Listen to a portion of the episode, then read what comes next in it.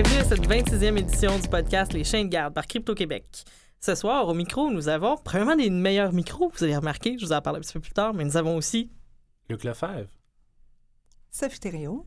Jean-Philippe Descaries-Mathieu. wow. Wow. C'est beaucoup trop suave pour nous. Ben, en fait, euh, oui, je vais commencer par l'explication pour euh, la qualité sonore. On est maintenant euh, dans les nouveaux locaux. Euh, on a eu la collaboration extraordinaire de Vue et Voix, qui est un organisme qui s'occupe qui s'occupe de- d'enregistrer des livres, des audiolivres pour les malvoyants.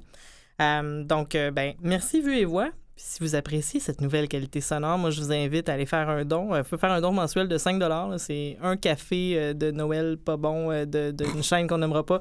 Et puis, ça aiderait vraiment l'organisme. Donc, euh, voilà. Merci Vue et Voix. Puis peut-être aussi remercier Jean-François Poulain Oui, qui nous a mis en lien. Quel Voilà. homme fabuleux.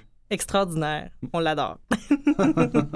Euh, côté annonce, euh, c'est une semaine un peu. euh, ben, on veut faire un, un hommage à Bob Goyette. Vous allez voir en fin de podcast aussi, vous allez voir, il y a un petit hommage qui va être à, à son nom. Euh, c'est un pionnier du podcast au Québec. C'était, c'était quelqu'un qui était très féru de technologie aussi. Puis c'est. euh, il n'y a, jamais de- il y a jamais de mots pour qualifier une perte. hein. Donc, bref, un moment pour Bob. Je- J'enchaîne sur quelque chose qui est comme le contraire de, du malaise. Wow. c'est dans ce que je crée. Euh, Qu'est-ce que vous faites jeudi le 24 novembre, vous qui êtes près de Montréal? Ben là, ce que vous faites, c'est que vous venez au YIST, venir euh, à notre événement Faut qu'on se parle avec Crypto Québec. Yes. Et Et, le- il y aura euh, d'ailleurs Gabriel Nadeau-Dubois, il faut qu'on se parle, qui sera sur place.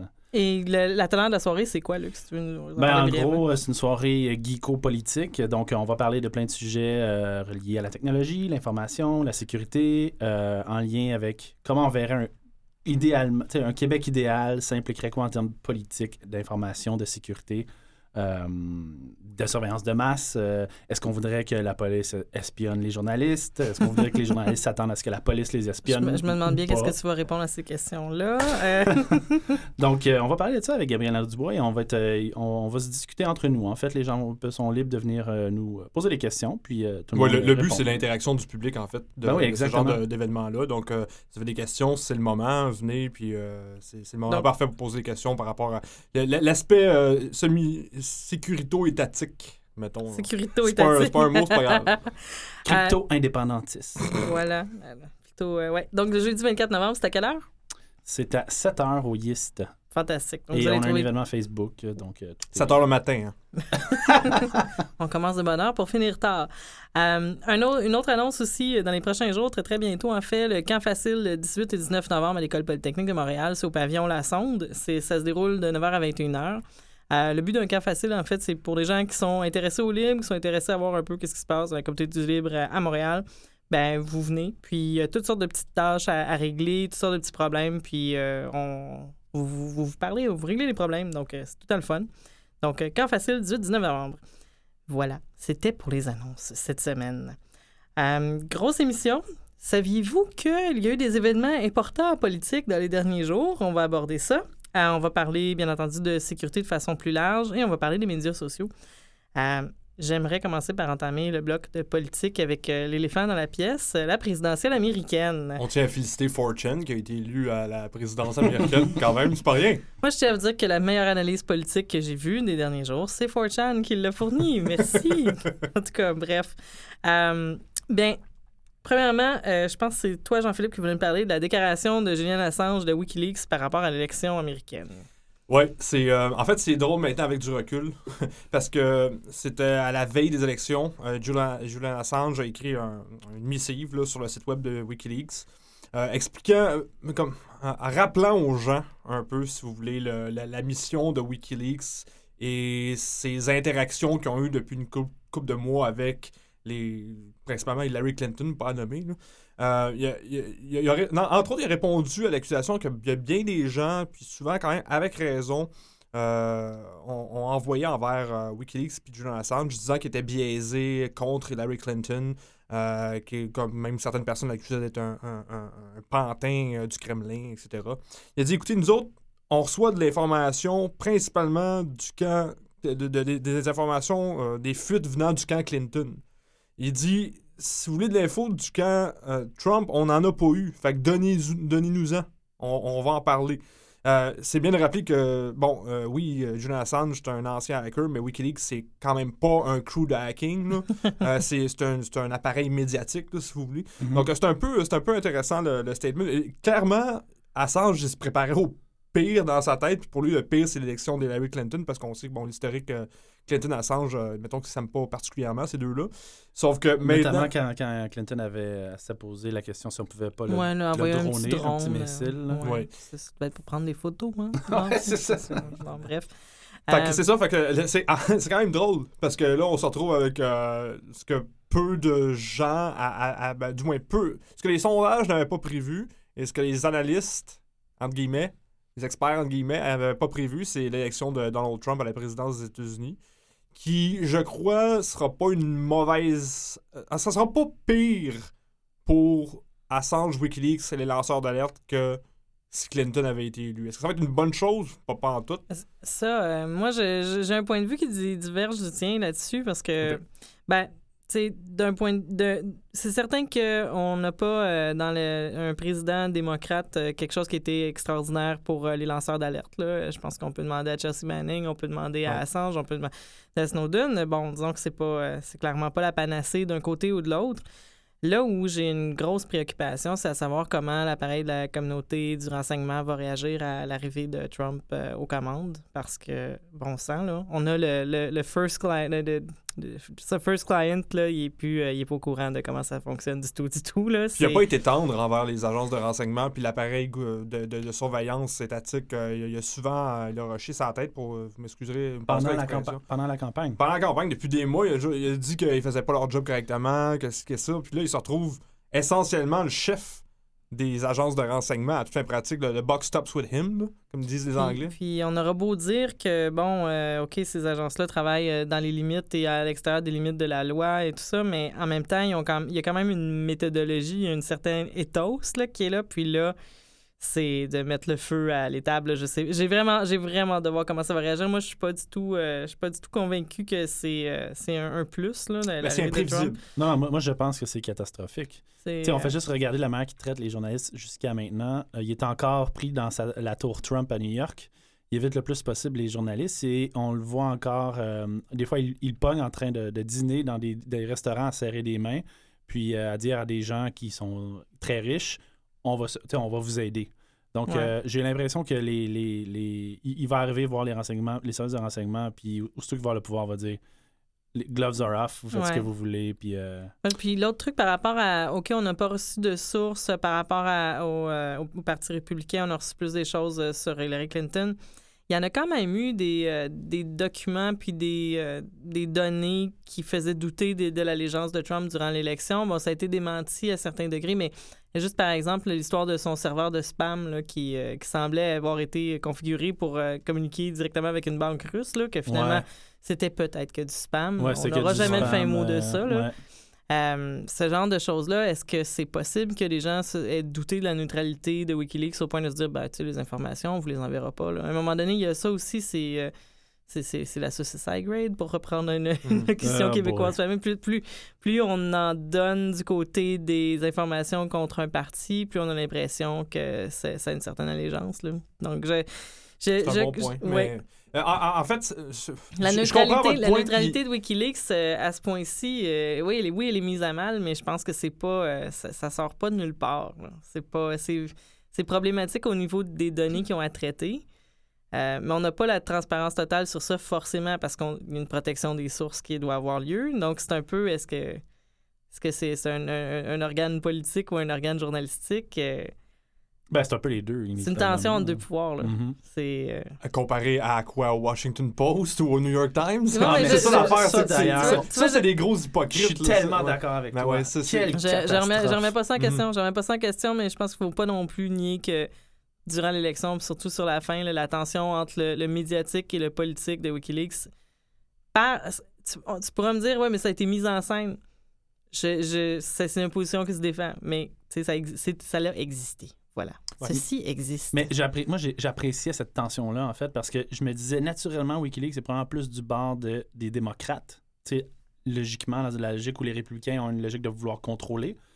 Mais euh, Et, mais, mais pas du tout. Ils n'ont pas du, du tout eu Non. cette approche-là. Ils n'ont pas été faciles, contrairement à CNN, euh, tout, le, Ouais. le New York ouais. Times. Non, non, c'était les- c'était d'une facilité avec. je- j'étais- les millions en médias que Hillary Clinton n'a pas eu besoin d'investir juste parce qu'elle a eu toute la couverture puis toute la destruction potentielle de Trump de la part de ses Quoi, médias. quoi c'est vrai, vrai pour Trump aussi, à cause de ses frasques. Là. Ouais. Il, a, il a- il a été énormément couvert dans les médias euh, à cause de, de- de toutes les, les absurdités et les, C'était quoi, la, Melania Trump tout nu en première page du euh, New York Post? Bref, on s'é- s'éloigne de la cybersécurité, mais bon, c'est... Mhm. oui.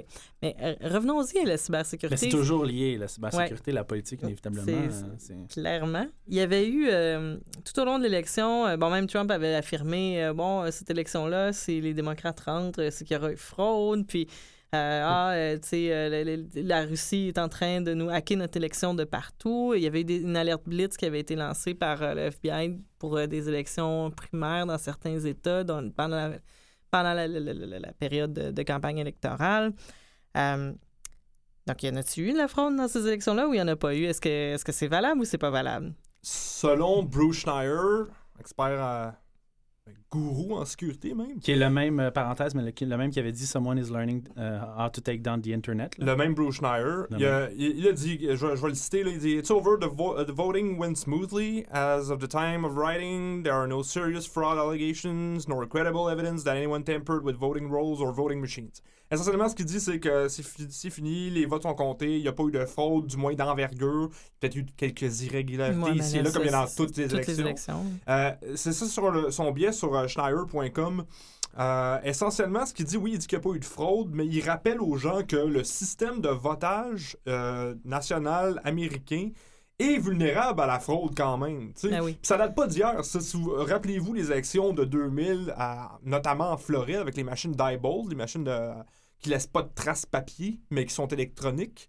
Euh, c'est vulnérable à, une compromission. euh, Puis là, là, c'est déployé au niveau national. Donc, euh, c'est c'est sûr qu'en gros, c'est ça qu'il dit, c'est qu'il il, encourage les gens, ben, les gens, les, les gens qui ont, qui ont un pouvoir de le faire, de se doter d'un système de, de- de- de sécurité sur le du système électoral, du système de, de vote, euh, de, vote, en fait, ce qui n'existe pas présentement. Ah non, puis il n'y a tellement pas d'uniformité. En Exact. fait, euh, on, a- on a de tout. Là. Il y a du vote électronique à certains endroits, du vote papier seulement. Il y a encore du vote avec euh, les, les- les- les espèces de, poignées comme vous avez au casino là, sur le côté. Là. Vous ça existe encore là, dans, dans- dans certains États, dans certains comtés. Là.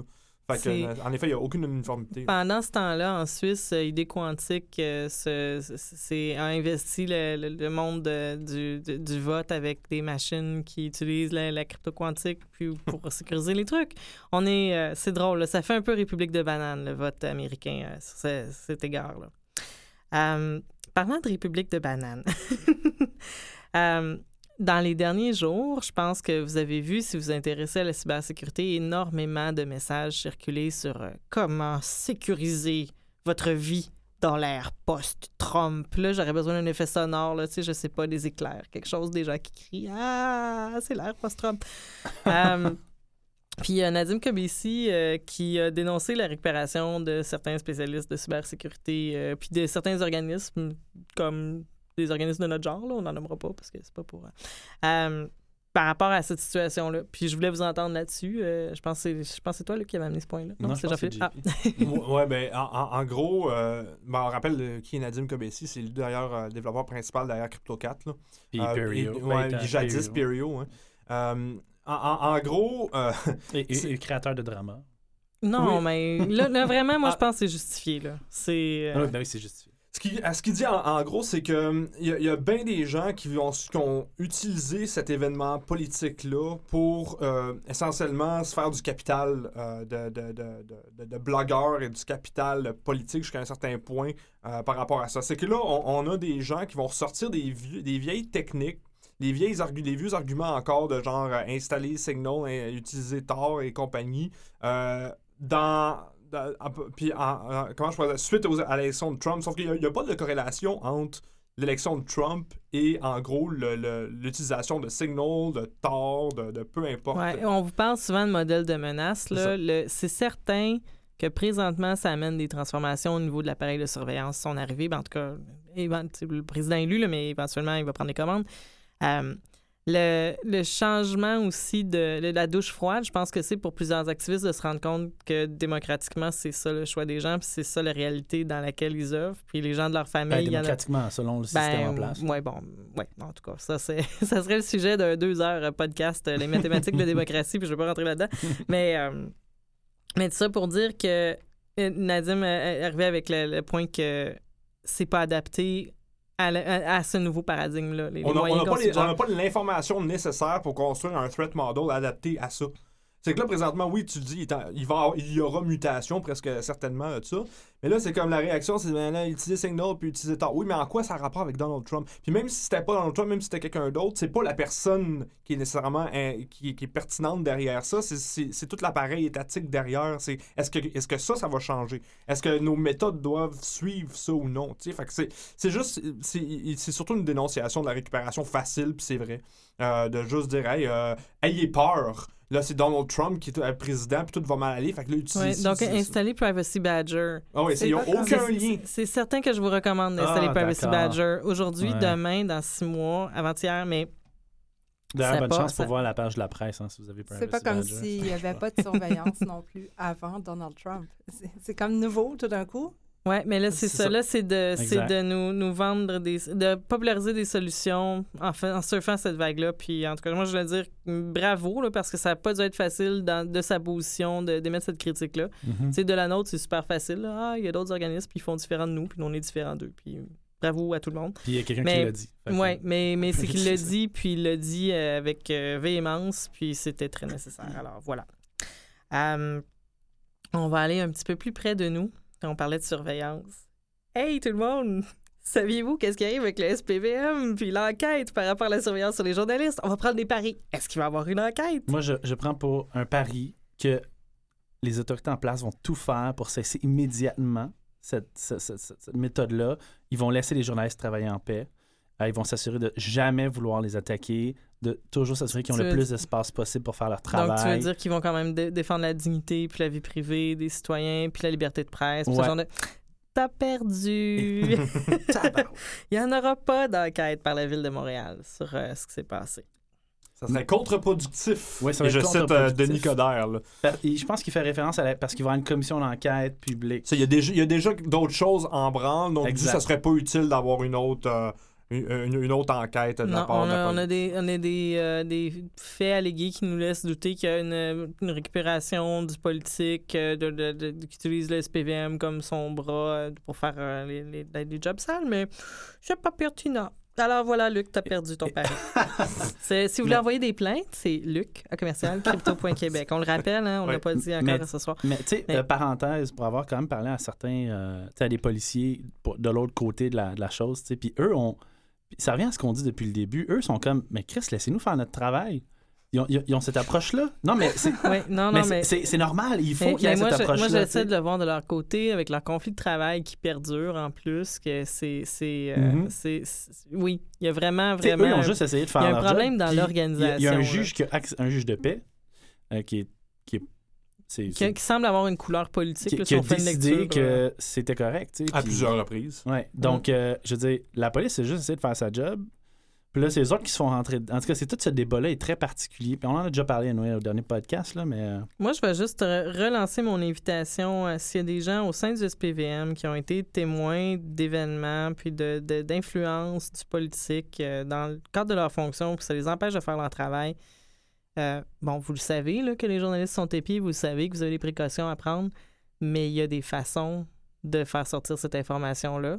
Puis ça serait important que vous le fassiez. là. Ça ferait vraiment avancer le dossier parce que ça va se faire tabletter.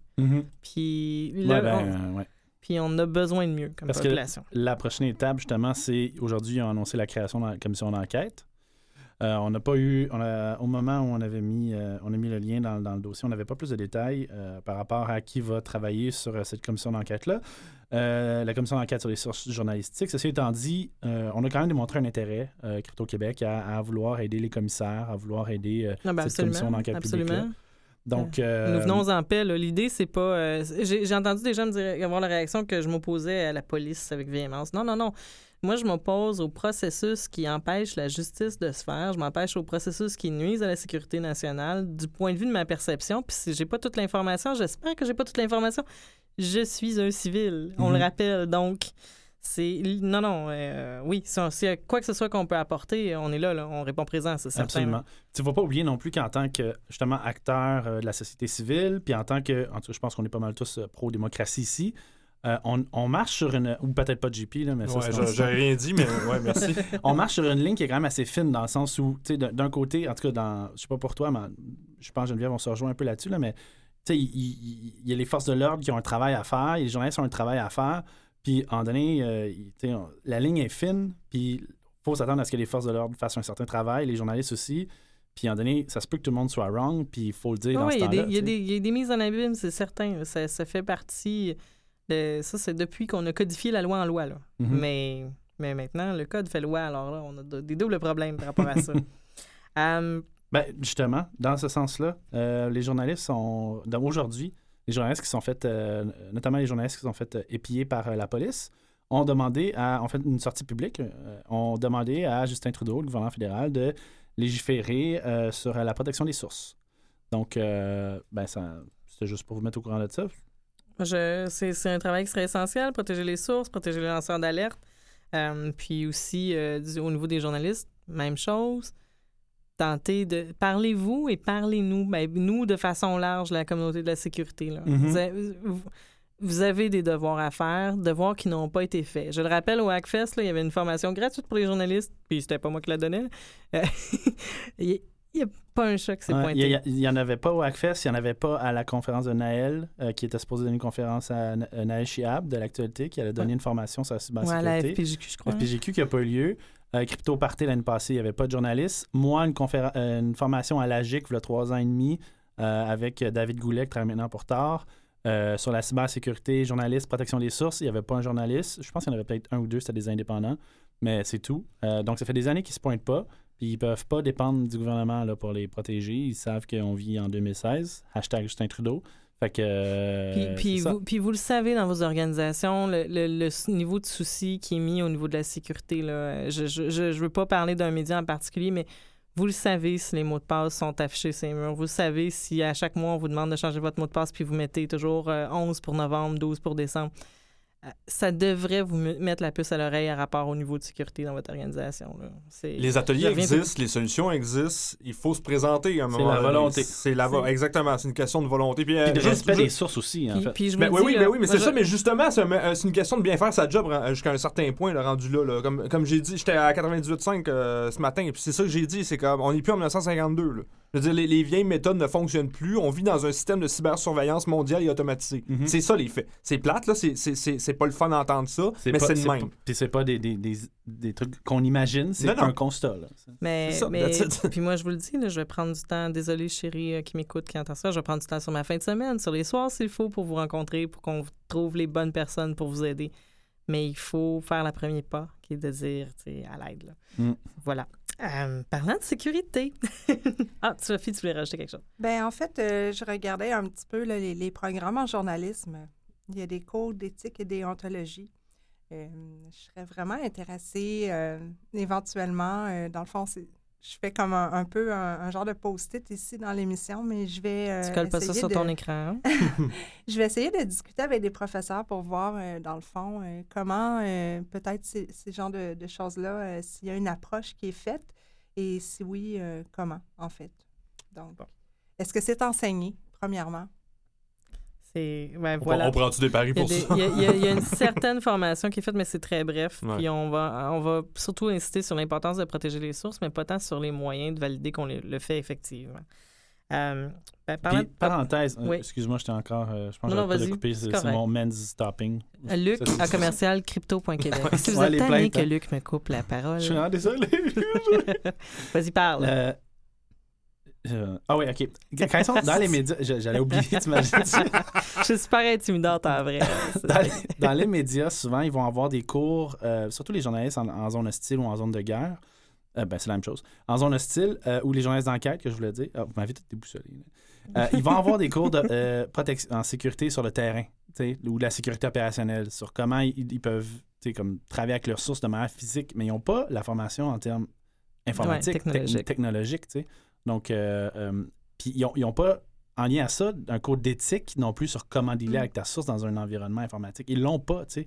Ils, ils- ils peuvent l'appliquer. Il y a, comme, c'est drôle, il y a comme une déconnexion. Ils pensent que ils sont capables de l'appliquer dans la vraie vie, genre, s'il faut qu'ils dealent avec la personne, mais quand il y a le temps de le faire informatiquement parlant, il y a une déconnexion complète et totale. Ouais. Les journalistes qui le font le mieux, c'est les journalistes qui s'occupent des sujets technologiques, qui vont parler à des hackers qui savent déjà comment faire pour se protéger eux-mêmes. Au-delà de ça, c'est c'est plus problématique, voire que inadéquat. ça puis- implique un changement d'habitude, puis ça, c'est rough. Ça, c'est Ouais. rough, puis c'est- c'est c'est pas quelque chose qui vient naturellement aux êtres humains. On est des êtres d'habitude, puis de, de, de constance. Puis là, on dit, pour ça ce que, que la tu fais, c'est surveillance pas de masse automatisée fonctionne, Ben oui, parce qu'on les aides d'habitude. Il n'y a, pas Ouais. juste ça aussi, c'est que ces gens-là, c'est des journalistes full-time. tu sais, D'une certaine manière, Ouais. tu n'arrêtes pas d'être journaliste à 5 heures le soir. Là. Non, mais, Fait- mais, mais on ne pense plus comme ça. Non, mais je leur famille, leur Ouais. famille va, va les contacter. Fait que là, ils vont faire des, des- des erreurs. De, ils vont dire Ah, ma, ma, ma femme me texte, je vais répondre dans un texte clair ou euh, euh, telle personne. Puis là, ça devient une habitude, puis tu retombes dans tes. C'est juste qu'à ce moment-là, il faut que Oui, tu dises à tes proches ben écoutez, maintenant, il faut me contacter de cette manière-là. Fait que c'est un changement qui est aussi pas juste dans les journalistes, mais dans la culture, le- le- l'en- l'entourage tu sais, des, des journalistes. Mais je pense que, puis pour, pour nous, puis euh, j'ouvre la discussion, hein, vous vous sentez bien à l'aise, vous nous écrivez à équipe, à équipe.crypto.québec, je vais le dire, pour, euh, si vous avez des, des insights sur ça. Euh, le faire d'une façon qui soit, bon, tu sais, le constat de Jean-Philippe, je pense, oui, c'est une douche froide, là, puis c'est- des propos qui sont durs à entendre, mais en même temps, il faut trouver une façon de le faire que ça soit amical et gentil pour que les habitudes se changent. Il n'y a personne qui va au gym parce qu'on lui dit, tu vas vivre 15 ans de moins parce que tu es obèse. Euh, ça va être plus, OK, on va te trouver le plaisir là-dedans, on va trouver une façon de le faire que tu vas changer tes habitudes, puis tu vas comprendre pourquoi tu les changes, tu vas comprendre pourquoi ça fonctionne, Absolument, ouais. puis que ça soit le fun, puis que ça soit agréable. là. On n'est pas là pour vous taper ses doigts. là. On Mhm. est là pour vous rendre un peu plus capable de faire votre travail. Puis vous amener possible. au gym. Vous amener au gym, Hmm. par la main, avec un beau sourire, puis un fouet. Euh, bon. Wow, Euh, Geneviève. ouais, puis là, je, ça sort. puis là, je m'en allais parler de Julian Assange encore, puis je sais pas comment faire ça de façon confortable. Ça peut, pas, ça peut pas bien aller, cette suite d'idées-là. là. Non, non, surtout que c'est, Julian Assange interviewé par la police suédoise. euh, voilà. Ben, en gros, c'est ça. Il a été interviewé par la Suédoise. Euh, euh, Par la Suédoise. Par la police suédoise. avec un fouet. À- à l'am- donc, à l'ambassade, euh, je pense, est-ce qu'il y a eu accès à son avocat? Même Ah oui, je pense que son avocat était là, puis il voulait son ADN également, me semble, puis euh, je sais pas trop qu'est-ce qui s'est passé par rapport à ça, mais en gros, euh, c'est comme plusieurs jours d'interrogation à Julien Assange. Mais, mais là, j'ai vu le propos changer autour de lui, dans- du, de- du fait que si jamais euh, il n'y avait pas d'accusation formelle qui, qui tenait, ben, que de toute façon, ça retombait par rapport à un bris de condition pour essayer de le pincer autrement par rapport à la police londonienne. Donc, à suivre pour Julien Assange. On parlait de sécurité, on va continuer en sécurité. Connaissez-vous ça, vous, Adult Friend Finder? Non. Personne connaît ça, c'est drôle, hein? C'est. euh, Donc, euh, oui, ben. C'est je- c'est drôle, surtout parce que dans les notes du show, c'est marqué Adult Friend, un Fiender. Ah, Je c'est de Un démon. en fait. Je corrige ça sur. C'est fait. C'est pas du tout un lapsus euh, freudien. Donc, euh, voilà, ben, la base de données des utilisateurs d'Adult Friend Finder a été compromise. euh, ça comprenait aussi d'autres sites connexes, le iCams, euh, plein d'autres sites. Combien de millions de comptes? 400 quelques millions? Ah ouais, c'est euh, c'est parce que 412, c'est tout le Friend Finder Network qui a été compromis. Hein. Ça, Voilà. c'est adultfriendfinder.com, cams.com, icams.com, stripshow.com, penthouse.com, puis euh, d'autres domaines, d'un- un ou deux autres domaines. C'est 412 214 295 utilisateurs affectés, dont beaucoup de comptes qui étaient effacés. Ça, c'est intéressant, c'est Ah, qu'on les nice. vieux comptes effacés. Oui. Euh, Ah, les effacé. informations personnelles des gens étaient généralement pas cryptées ou euh, sous du SHA-1, qui, est- qui est comme désuet maintenant. Euh, donc, c'est c'est une catastrophe euh, de, de sécurité sur toute la ligne, cette histoire-là. C'est un Ashley Madison euh, 2.0, là, vraiment. Là. Euh, donc, c'est c'est- c'est- c'est- c'est le- le plus- une des plus grosses fuites de l'histoire. Je pense que c'est sinon la plus grosse, avec 400 quelques millions. Là. Je pense que la, la À seule la, à différence. la avec- différence que de ce que j'en sais, puis je, je- j'en sais parce que je jase avec le gars qui a fait la fuite. euh, présentement, les, euh, les, les hash, les, donc les mots de passe chiffrés sont, ont pas été, euh, ont pas, sont pas sortis. Il y a que LeakSource qui en a eu la moitié pour fin de validation. Mais autrement, ils sont à vendre. Alors, si vous avez des données par rapport à ces sites-là, peut-être que quelqu'un qui vous veut du bien va les acheter. De ce que je sache, il n'y a pas eu preneur encore, mais peut-être qu'il me raconte n'importe quoi aussi. C'est le propre de ces gens louches-là qui vendent ce type de base de données. Donc, euh, voilà. Euh, mais la différence aussi avec euh, Ashley Madison, si on va plus dans le, le, le conjugal, c'est que Ashley Madison, c'est vraiment un site où tu vas pour tromper. Oui, oui, oui alors que sur, sur Adult C'est peut-être pour ça que les gens en ont parlé moins, euh, je, je suppose, ou il y a déjà un, une habitude du public de se dire Ah, il y a des leaks de. de- le, public s'attend à ce que les, les- les bases de données des sites soient leakées, je sais pas. Euh, Mais aussi, c'est peut-être que ce genre de choses-là, on dirait qu'il y a des gens qui sont presque contents que ça arrive. Ah, ben bon pour eux, ils se sont fait prendre. Mais toujours est-il que peu importe la nature du service, il y a un usager derrière, puis il y a une compagnie aussi. Ouais. Et euh, Jean-Philippe, euh, tu avais donné dans le fond une entrevue, puis tu avais dit quelque chose que j'ai beaucoup aimé. Je vais te le voler. Tu pourras continuer. Ça disait que dans le fond, la responsabilité de la sécurisation des données doit être dans le clé des entreprises. Je te laisse continuer. C'est, c'est- En, en gros, c'est pas autant une affaire de mœurs pour moi, ce genre de truc-là. C'est vraiment une question de, de- de- de culture de sécurité à l'intérieur de ces entreprises-là. Ah, ben oui, ben. Moi, c'est des entreprises privées, euh, c'est des corporations dont le but premier est de maximiser leurs profits. Euh, ils ont d'informations personnelles sur leur- leurs centaines de millions d'usagers, puis ils gèrent tout croche. C'est qui les victimes à la fin de la journée? Ça reste les usagers quand même, tu sais. Les usagers qui sont malmenés par les- les- ces entreprises-là, la responsabilité doit être dans le camp de ces entreprises-là de, de- de- de sécuriser leurs données. Puis on en a déjà parlé à l'émission. On a parlé Ce, ce genre de, de hack-là, ça coûte moins cher à l'entreprise que de, de, de, de, de- de- de se laisser de- hacker. non, non, ça, ça coûte moins cher de se laisser hacker que de, de, de, de- de se construire une structure autant, euh, de, autant culturelle que, que, que vraiment sécuritaire, qu'une infrastructure digne de ce nom de sécurité. Ça, ça coûte cher. Se faire hacker, ça coûte X nombre de, de, de dollars, puis après ça, bon, on continue comme si de rien n'était. tant, mais- tant que ça, ça changera pas, ça va continuer ces leaks-là. Oui, mais il n'y en a pas présentement de site où est-ce qu'on peut se trouver un plan coquin qui, euh, qui a comme pour point principal de dire nous sécurisons vraiment bien vos données. C'est une belle comment. opportunité d'affaires d'ailleurs pour euh, Crypto Québec. Donc, vous allez, ça. vous allez voir ça, les, les amis de Luc. On explique, dans le fond, que les usagers ils ont une part de responsabilité, puis c'est vrai. Et euh, dans le fond, euh, bon, pour les gens qui nous écoutent, euh, qui utilisent ces- ce genre de service-là, peut-être utiliser vraiment une adresse courriel alternative, on s'entend. Pour plusieurs services, de toute façon, la moindre des choses, même pour des services qui sont, bon, pas sur les mœurs, mais pourquoi pas une adresse courriel alternative? Parce que, euh, dans le fond, même si on a des mots de passe différents d'un site web à l'autre, notre adresse courriel est quand même leakée, elle, et c'est quand même une information. Donc. Et Mettez, moi, pas, j'en- mettez pas vos œufs dans le même panier. Ouais, et moi, j'entends la, la rumeur de, des gens à la maison qui se disent OK, mais Tinder, c'est-tu correct, ça, Tinder? Et la réponse est on va se pencher là-dessus parce que j'ai pas regardé comment la plateforme est montée du tout. Fait qu'on swipe Elle doit ça se connecter à- à Facebook. Là. C'est- C'est. c'est- Oui, ça, te prend un compte Facebook un euh, compte sur Facebook Tinder, donc euh, sur Tinder. c'est Ouais. doublement problématique. Ben voilà. Donc, euh, en tout cas, on, va se pencher sur ça parce que ça m'intrigue. J'avoue, je me- je m'étais jamais posé la question jusqu'à ce moment-là, mais Oh, parce C'est- que t'es jamais été sur Tinder. Ah oui, honnêtement, puis non. euh, fait tu me vécu trouveras pas sur Tinder. Non, non, pour vrai. l'an C'est- dernier pour un travail. Je voulais euh, Oh. regarder. Non, c'est vrai. Ça sonne Ah. louche. Je Ah ouais, un- de la recherche, hein, Sophie? Ouais, ouais, je voulais faire ça. un projet Mhm, d'un genre de Tinder pour mhm. des livres, des échanges de livres. Et j'ai dit, tiens, je vais aller voir comment fonctionne Tinder. Mais là, ce qui arrive, c'est que tout le monde sait que ça fait très longtemps que je suis en couple avec la même personne. Et là, tout d'un coup, j'ai eu un paquet de messages. Qu'est-ce que tu fais sur Tinder? Mais ça, Euh, ça je veut dire... magasine des livres. Ah Mais ouais. on peut même pas être présent sur Eh l'application. Tous les gens euh, qui nous connaissent le- sont au courant. Et, et là, j'expliquais. Puis euh, bon, j'ai- Ça n'a pas bien marché, hein? Hey, je vais Non, aller chercher des livres sur Tinder, marché. je reviens. Ouais, non, c'est ça. Je- je- je- je- Ouais. ouais. Bref, euh, on va passer à un sujet. euh, ça va être le sujet du mois prochain. hein? D'ailleurs, les, les, les, les- les dénis de, de services distribués, puis euh, les, les Internet, l'Internet des choses. En parlant de choses. Internet of Things, Internet des choses, bref. Euh, une variante du botnet Mirai, notre grande vedette des dernières semaines, euh, qui a été utilisée pour s'attaquer directement à l'infrastructure Internet du Libéria. Euh, je pense que Jean-Philippe, c'est toi qui as noté cette actualité-là.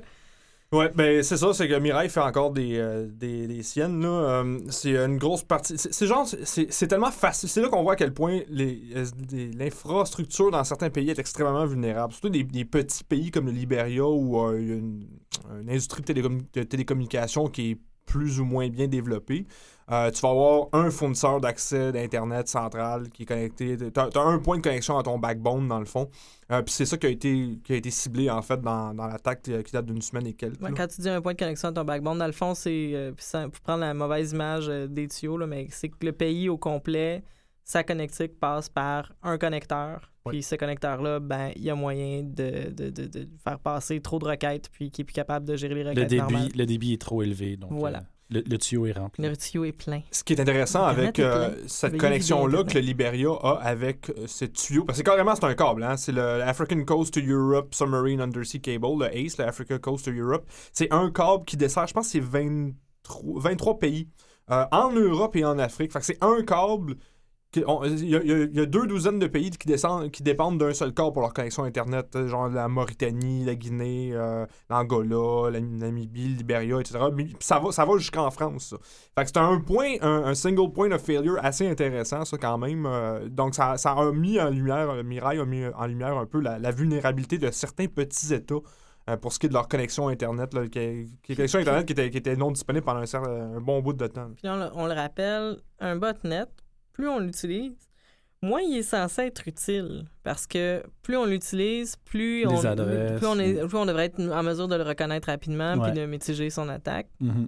Et on en est à. On est capable de s'a- s'attaquer à l'infrastructure Internet d'un pays. Alors moi, je commence à avoir hâte qu'on trouve une façon de mieux mitiger Mireille, là, parce que ça sera pas le dernier. Puis, euh, puis Noël s'en vient, puis tout le monde va recevoir des ampoules intelligentes, puis des caméras chinoises, Oui. puis je sais pas quoi. Donc voilà. Euh, Ouais, mais je pense pas qu'on ça va diminuer. euh, ça va juste aller en augmentant. là. Il n'y a même pas eu encore une prise de conscience, je pense, euh, des consommateurs nord-américains ou, ou européens euh, qui sont en train de se faire shipper des tonnes de trucs intelligents Intelligent. faits en Chine Pratique. avec des backdoorés ou avec des, des failles de sécurité monumentales. Ou, euh, À Noël, Ça va prendre une de temps l'effort de faire mettre à jour vos euh, micro-logiciels.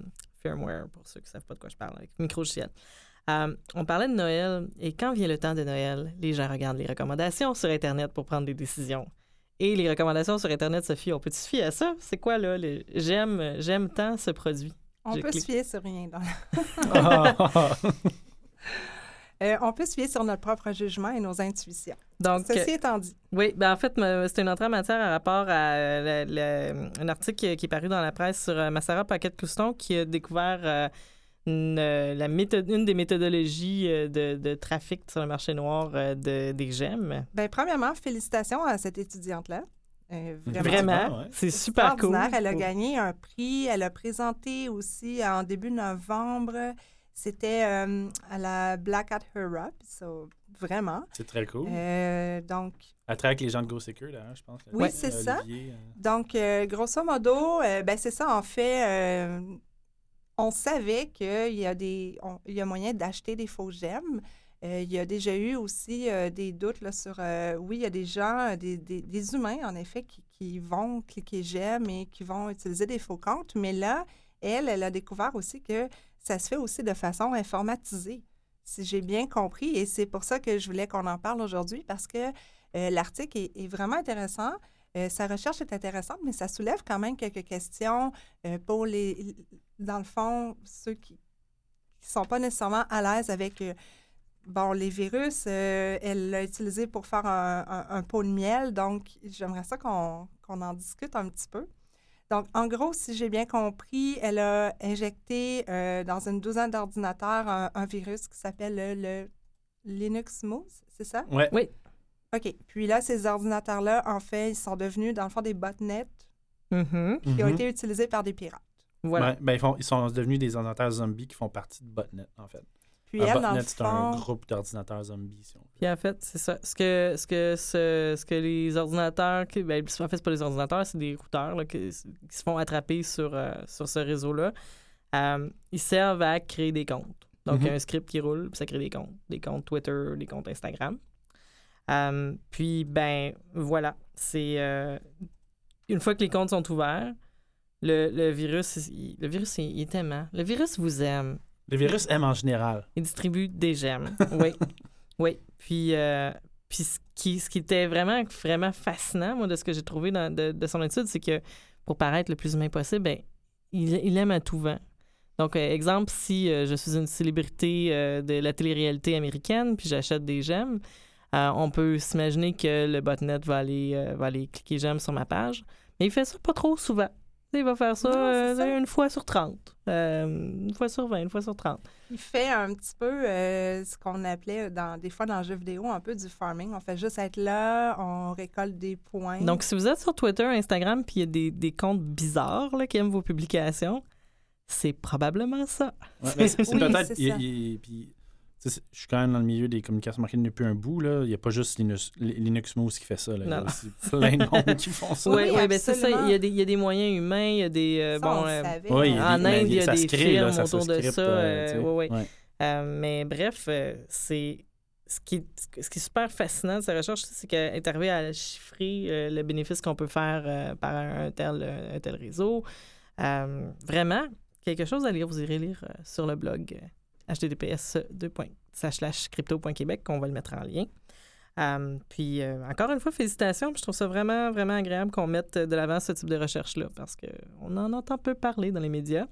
Puis, euh, ben, en fait, euh, on aimerait bien en audacieux. Voilà. Puis on en avait, parenthèse, on en avait, voilà une couple d'années, justement, ça avait, tu sais, le astroturfing, où, t- ça avait fait un peu jaser dans les médias. Il y avait beaucoup de blogueurs, vlogueurs qui avaient des faux gemmes, qui achetaient des faux gemmes. On le savait que ça se faisait. Ça a sorti qu'ils le faisaient, mais on comprenait pas la méthode en arrière. Ouais. Donc, c'est intéressant maintenant de savoir le fonctionnement en arrière de ces histoires-là, parce qu'à l'époque, les journalistes posaient quand même des questions, puis il n'y avait pas la, la- la réflexion technique sur le fonctionnement. Fait que là, c'est intéressant. Ouais, alors là, ton routeur à 65 acheté en rabais qui n'est pas sécurisé, il sert à encourager le profil Instagram de. Céline le- Dion. Ouais, ben là, j'allais dire Justin Bieber, mais je veux pas que les avocats de Justin Bieber disent ça. Disons, disons, euh, Boston Jeter, quelque chose. Bref, Ah, non, mais, mais, euh, bref, tard, on en est là. Tu l'as dit. On peut dire euh, n'importe quoi contre Ouais. la famille Kardashian parce que peu importe ce qui leur arrive, les gens s'en réjouissent. Ouais. Donc, c'est ça. Pendant que votre, euh, votre caméra euh, de sécurité est en train de combattre euh, un État étranger, euh, votre euh, routeur est en train d'aimer quelqu'un sur Instagram.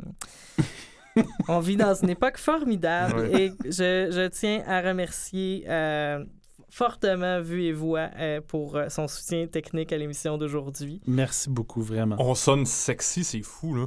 Non, Wow. Non, non, mais sérieusement, déjà- non, non, Ton humilité est touchante. Non, Bon. non, j'ai dit nous, là. Toi, Ouais, c'est, mais- toi, c'est Luc. Ah, OK, merci. oui, ben toi, c'était Luc Lefebvre. Comme chroniqueur aussi, on a eu Jean-Philippe Descaries-Mathieu qui sonne Sexy. selon certains, Sophie. Thériault qui sonne intelligente selon tous, ce qui est Ah, préférable. Pas ce soir. Mais j'aimerais euh, Oui. vraiment qu'on n'oublie pas de rajouter du reverb pour notre euh, auditeur Jim qui aime beaucoup ça. Ah oui, ben non, c'est la fin du reverb. Je suis désolée, Jim. Euh, merci à Bonhomme pour l'identité graphique, l'indicatif sonore d'Annie Provencher, Under Electric Light. Euh, merci encore, Vieux Voix pour les locaux, puis on se retrouve la semaine prochaine.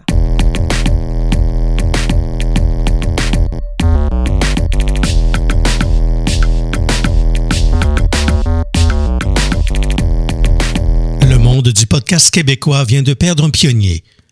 Robert Goyetch, mieux connu sous le nom de Bob Goyetch, est décédé dans la semaine du 7 novembre. Ce podcast aimerait offrir ses sympathies à sa famille, tout particulièrement sa femme et son fils, ainsi que ses amis qui laissent dans le deuil. Une campagne GoFundMe a été créée afin d'amasser une somme qui aidera sa famille et à payer des études universitaires à son fils vous pouvez contribuer au www.gofundme.com par oblique Bob Goyetch.